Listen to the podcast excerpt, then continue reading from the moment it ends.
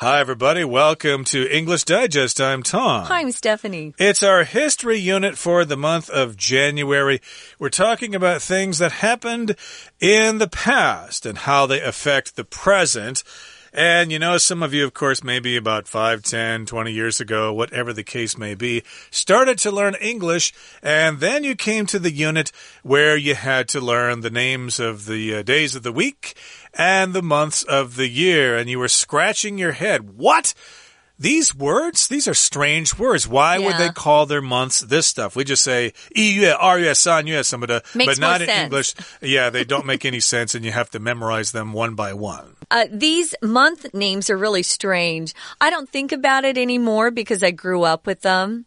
But I guess if you were learning this language uh, for the first time, you'd think, what kind of words are those? Especially that February is really kind of a strange spelling. February is hard to say. Most of us just say February and we forget the R. So, I think when I was a kid, I said February yeah. instead of saying February. But February. yeah, that's the second month of the year, February. But uh, yeah, we're talking about uh, the months of the year and where those names came from. So let's get to it, everybody. Let's read today's article one time.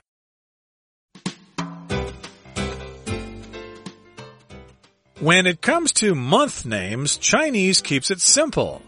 But the same can't be said about English, with month names like January and April seeming totally unrelated to their order on the calendar.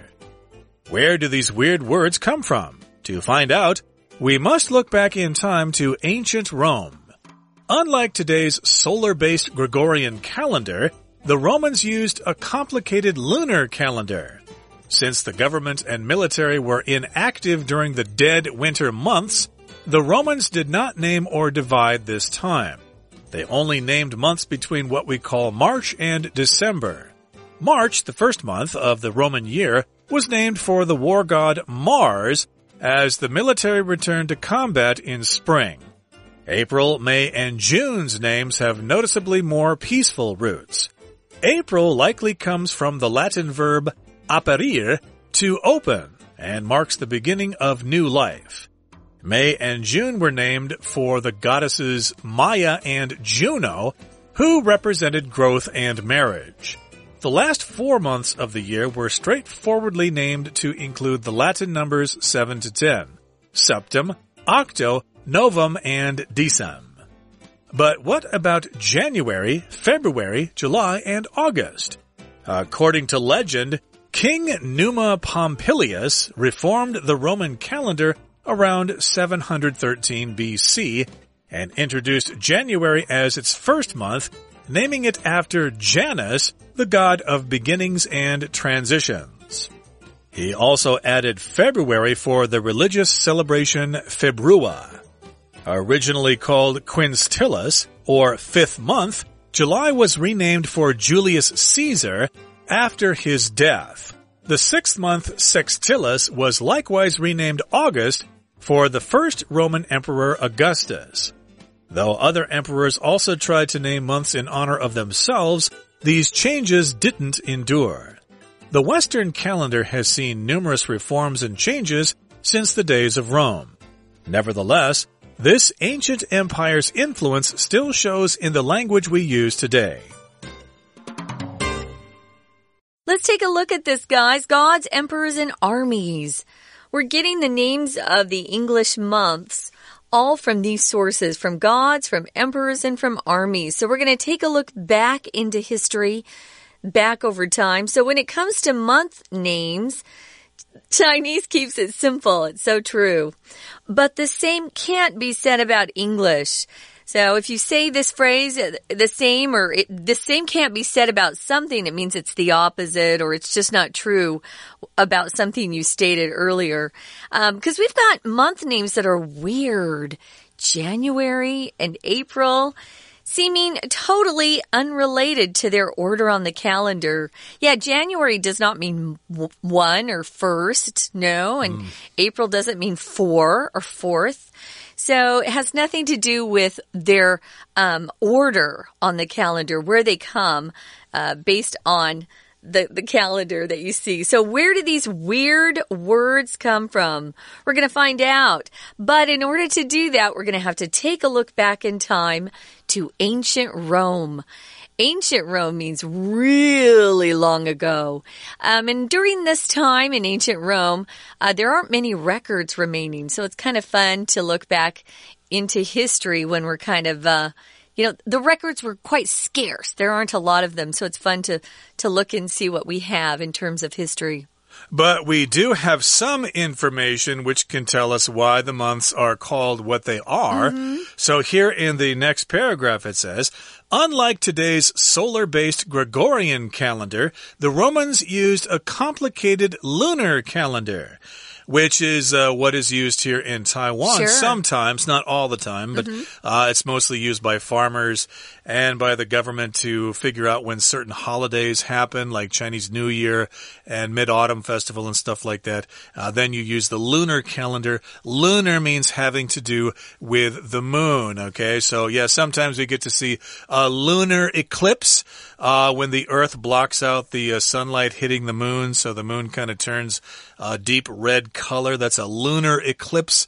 But in this particular case, the Romans did use a calendar that was based on the moon and not the sun. And if something has to do with the sun, then it's a solar or it's uh, we use the word solar for that. Mm -hmm. uh, like uh, last year, I think there was a solar eclipse here in Taiwan. Uh, you could see uh, the uh, the best uh, the best part of that solar eclipse. You could see that down in Chiayi. Uh, that would be a solar eclipse, but in this particular case, uh, today we use the solar based calendar, which is also called the Gregorian calendar. So I believe that refers to one of the popes named Gregory, I believe it was Gregory the 13th. So we say Gregorian, uh, Gregorian calendar when we refer to that pope here. At least that's when the calendar came out. And so that's the, uh, calendar we use nowadays, and it's solar based. It's based on the uh, days of the year according to the time it takes the Earth to go one time around the sun. Yeah, but nowadays we are going to be talking about how a lot of these names came from the Roman calendar, right? That complicated lunar calendar. Since the government and military were inactive during the dead winter months, that would be nice, huh? Mm. You know, during during winter, nobody would do much of anything. Um, the Romans did not name or divide this time, which is kind of weird. You know, they just let the time go by. I wonder how they kept track of the days. Hmm. But, uh, yeah, they decided, oh, let's just not even give that time a name or even divide it up. You know, we're busy eating and drinking and sleeping. The only named months between what we call today March and December. So March through December all had real names. The rest of the time, no names.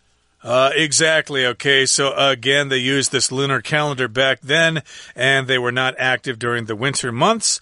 So, yes, they only named months between what we call March and December. So, March, the first month of the Roman year, was named for the war god Mars. Okay, that, uh, I guess that makes sense. I didn't uh, remember the name of the month March that way.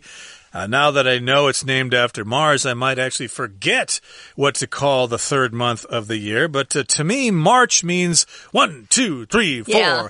I yeah. would think that March is like spring is coming, so everybody's kind of waking up from the dead winter and they're starting to march forward toward the summer. I think that's how I probably uh, memorized the name of the month March there.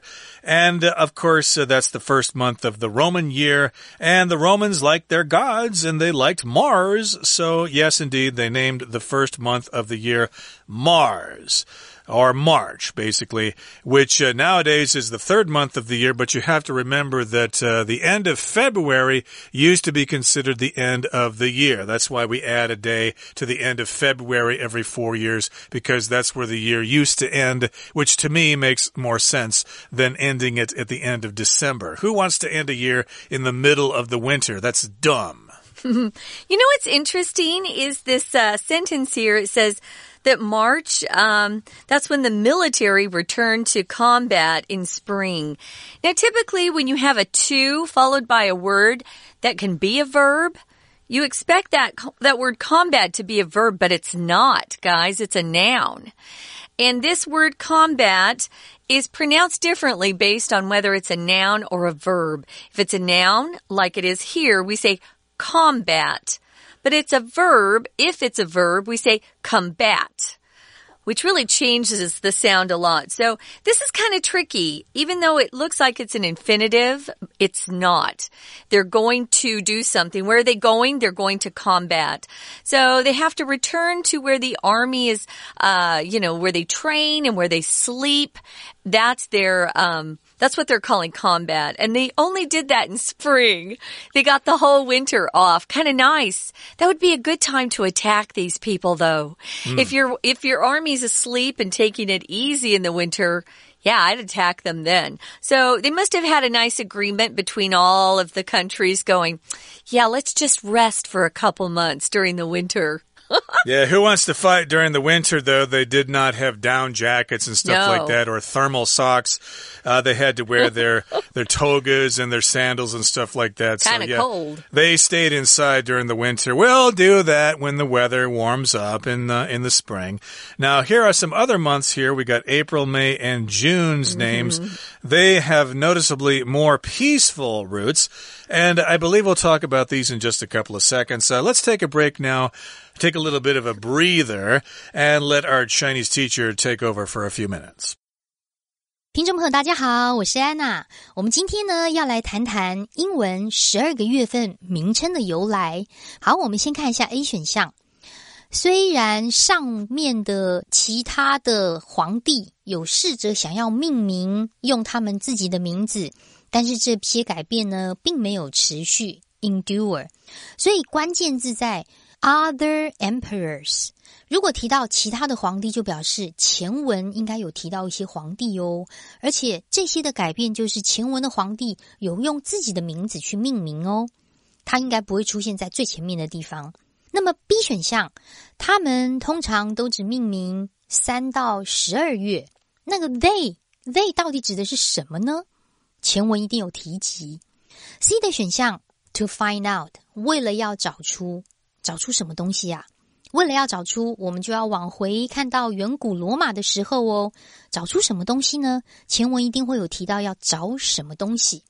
好，第一选项，这个古罗马王国的影响仍然还是在我们今天使用的。语言当中会发现哦，所以猪的感觉啊，这个 D 的选项感觉有点像像在结尾了，感觉上好像是事情都讲得很清楚了啊。虽然如何如何，但是今天的语言还是有被影响。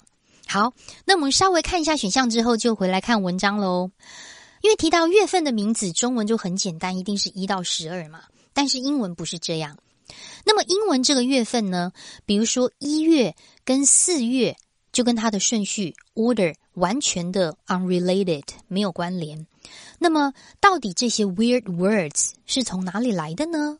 发现了一个问句，是不是要找答案？所以第一段最后面第一格 C to find out，为了要找出答案，我们要回到古罗马的时候哦。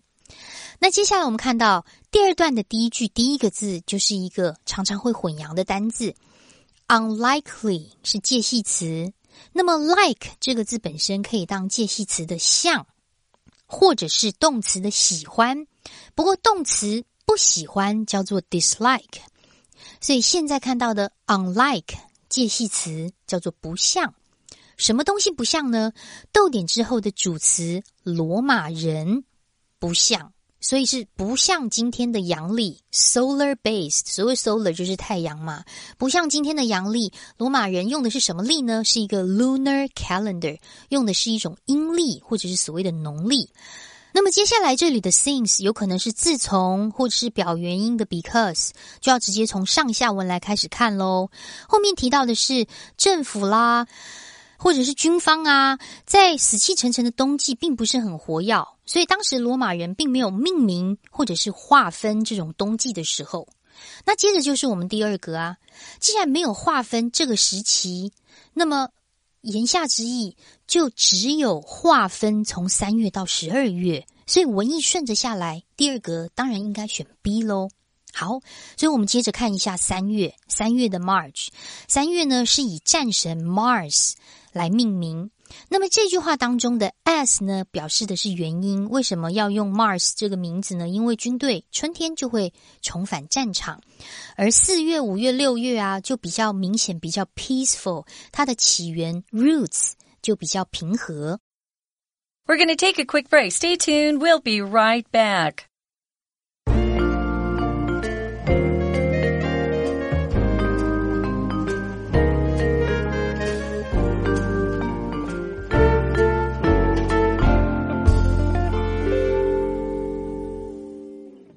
Okay, welcome back. Let's continue. And uh, where we left off, we were talking about the names of the month.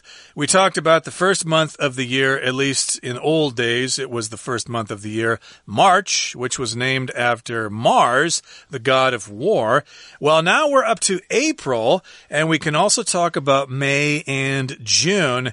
But uh, of course, the origins of these months, uh, the names of these months are more peaceful. They're not mm -hmm. so warlike like March there. Yeah. April likely comes from the Latin verb Apparire, I hope I said that right because I never studied Latin before. Although I studied Spanish before, that's kind of close. Spanish has a lot of uh, Latin based words, but. I think uh, you're right. I think it's apparire. Okay, yeah. you probably know more about that than I do. But that does look like the Spanish word for open, abrir. Oh, yeah. Abrir y cerrar. But mm. in this particular case, Apparire in Latin means to open, and that marks the beginning of new life. So, yeah, April, that's when spring comes. That's when things open up and uh, plants start uh, growing. The birds start singing. Uh, you can see little buds on the branches of uh, leaves. Uh, excuse me, you can see the buds of leaves growing on uh, twigs in the trees there. So, mm. yes, you've got lots of signs of spring. Hey, things are starting to open up. And we've got May and June. How did we get their names? Well, these months were named for the goddesses Maya and Juno. Um, I heard, I have heard of Juno. Actually, Juno was a good movie that was made about 10 years ago. Uh, Maya, um, I don't know so much, but you will actually hear that, uh, name today. Some of the girls are picking fun names like Maya. Juno, which is different. Mm. They were named for goddesses. So back then they had these gods and goddesses. Um, they had stories about how, you know, some of these gods and goddesses had magical powers. And um, we know a little bit more now because of science, but back then, uh, the Romans and the Greeks would look to these gods and goddesses as if they were controlling uh, the earth. For example, the sun and the wind and the storms uh, were were supposed to, or were supposedly coming from these gods and goddesses based on their powers. So May and June were named for Maya and Juno, and they represented growth. That's probably Maya and marriage, Juno, which makes sense because in the movie Juno, the little girl, she gets pregnant and it's all about, you know, that baby and does she get married and stuff. So it's kind of fun. Growth and marriage. Yeah, I guess a lot of people get married in June there. It's a oh, nice, uh, yeah. uh, cool time of the year to get married. It's summer. Pretty. Uh, who doesn't, who wants to get married in December? That's a dumb idea. and for now, we're going to skip July and August, but we'll come back to them in just a second. But the last four months of the year were straightforwardly named to include the Latin numbers 7 to 10. Okay, so septem is Latin for seven, octo, November, December, uh, eight, nine, and ten, respectively. Mm. There. So yes, yeah, September, October, November, and December. Kind of weird that December it means ten, but actually it's the twelfth month of the year. So that's uh, that's really weird. But I guess we're used to it. Yeah, we're just, it doesn't make as much sense as Chinese, so sorry. But what about January, February, July, and August? Well, according to legend, this king Numa Pompilius uh, reformed the Roman calendar around 713 BC. And that's when uh, January was introduced as its first month uh, naming it after Janus. Janus was the god of beginnings and transitions, which makes sense because, you know, January was the beginning of a new year. Now, according to legend, you'll often see this as a phrase used in English writing. We don't, you can say according to the legend, that's okay, but we typically will say according to legend as an intro to talk about what that story that was passed down through time was all about. So a legend doesn't necessarily have to be based in fact or based on fact. It can be a story that's just really popular and it's been told from generation to generation and you can't really prove anything in it, but it still remains a legend because it's fun and it's part of our tradition or culture. Yeah, maybe you've heard of the legend of Paul Bunyan, for example, uh, a great uh, uh, lumberjack who lived in Minnesota many years ago. But in any case, here, according to legend, according to an old story, this uh, king reformed the Roman calendar uh, in 713 BC. That's a long time ago. And this person introduced January as its first month, naming it after Janus. Some people say Janus, and that is the god of beginnings and transitions, mm. which makes sense. Uh, beginnings, things start. So, yeah, January, the first month when things start, makes sense. And also transitions, which means changing from one thing to another, a transition. So, yeah, we're changing from one year to the next year. We are transitioning from one year to the next. You can use this word as a noun or as a verb. So if it's a verb, you're going to undergo a change, undergo a process, or a period where things just change a lot. Um, and if it's a noun, it's just that process or a period of changing. So uh, you could say students. Um, are in transition from one program to another as they change grades. Uh, we're going to transition our company from a technology company to a service company. So you can use it both ways. Here, um, we're talking about transitions as a noun. Transitions. Uh, it is countable, by the way.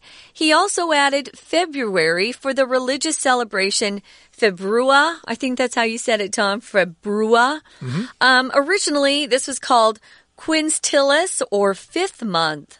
And July was named for Julius Caesar after his death. Remember, Julius Caesar was killed by a friend, Brutus, who stabbed him to death. Ooh. Et tu Brutus. Et tu means, and you? in Latin. So kind of a fun uh, piece of history there. Julius Caesar was a real historic figure. And if you don't know much about him, there are plenty of movies and TV shows about this character. Right, so that's where the word July comes from. It was named after Julius Caesar uh -huh. after he died. And then the six month Sextilis was likewise named or renamed hmm. August for the first Roman emperor Augustus. So I think I kind of knew that August is from the first Roman emperor Augustus. And though other emperors also tried to name months in honor of themselves, these changes didn't endure. The names just didn't stick. People just did not accept the new names. And there you have it. That's where the names of the months all come from so interesting. From. Yeah, very, very interesting. A lot about history for sure. Um, yeah, Augustus was actually related to Julius Caesar. Uh, if you look at him up, he was, uh, he, he was his great uncle, Julius Caesar, came before him. So, yeah, it's kind of fun to look at some of where these names come from. Though other emperors also tried to name months in honor of themselves, these changes didn't endure. Sometimes people were like, yeah, no. But an emperor has a lot of power, much more power than just, say, a prime minister or president. An emperor is the ruler of a lot of different areas and uh, they rule an empire. So these emperors had a lot of power. And I can see why they'd want their name to go down in history and people always remember their name. But sometimes they just didn't stick. Sometimes we use that phrase, yeah, it just didn't stick. It wasn't uh, catchy enough. People didn't really buy into it. So uh, over time, those those changes they tried to install just uh, went away. Indeed, but the Western calendar has been around for a long time, but it has seen numerous reforms and changes since the days of Rome. So, yeah, they've tried to make some changes here and there, but mm -hmm. nevertheless, this ancient empire's influence still shows in the language we use today. So there you have it. There's where all the names of the months come from. Uh, these various uh, references uh, to Roman emperors and numbers and stuff like that. And I highly doubt it's ever going to change within our lifetimes. Although it would be nice to make it as simple as the Chinese calendar. Yeah. Uh, 一月,二月,三月,四月. that is just so much easier. It sure is. Uh, we're going to listen one more time to our Chinese teacher, guys, and then we'll be back to say goodbye. 那么四月呢，基本上它比较是从拉丁文当中的有一个就是开启的这个意思而来。那当然就是新生活的开启，因为我们知道四月大概就春天开始喽。五月的 May 还有六月的 June，通常都是象征成长啦，或者是婚姻啦，因为春天开启嘛，接下来就成长。 所以会以女神 Maya 还有 Juno 的名字来命名，而一年当中最后四个月呢，就直接 straightforwardly 就被命名拉丁数字七到十二。那么，因为我们记得冬天那个一一月、二月那一段时间是没有被区分的，所以后面呢九十、十一、十二月其实是拉丁数字七到十。好，我们看一下倒数第二段。但是，一月、二月啊，七月、八月呢，到底是怎么出生？怎么是这样子命名出来的呢？因为根据传说啊，有一个国王，他差不多在西元前七百一十三年的时候有改革 （reform） 罗马历，所以当时他就把一月当成第一个月，introduce A as B，把 A。当为 B，并且呢，它基本上是以一个神的名字来命名的，也就是 Janus。这个 Janus 的神呢，它是象征着 beginnings、transformations、开端啊、转变。那么也为了要庆祝一些宗教活动呢，就增加了 February，就增加了二月，还有五月啊、七月，后来都重新命名。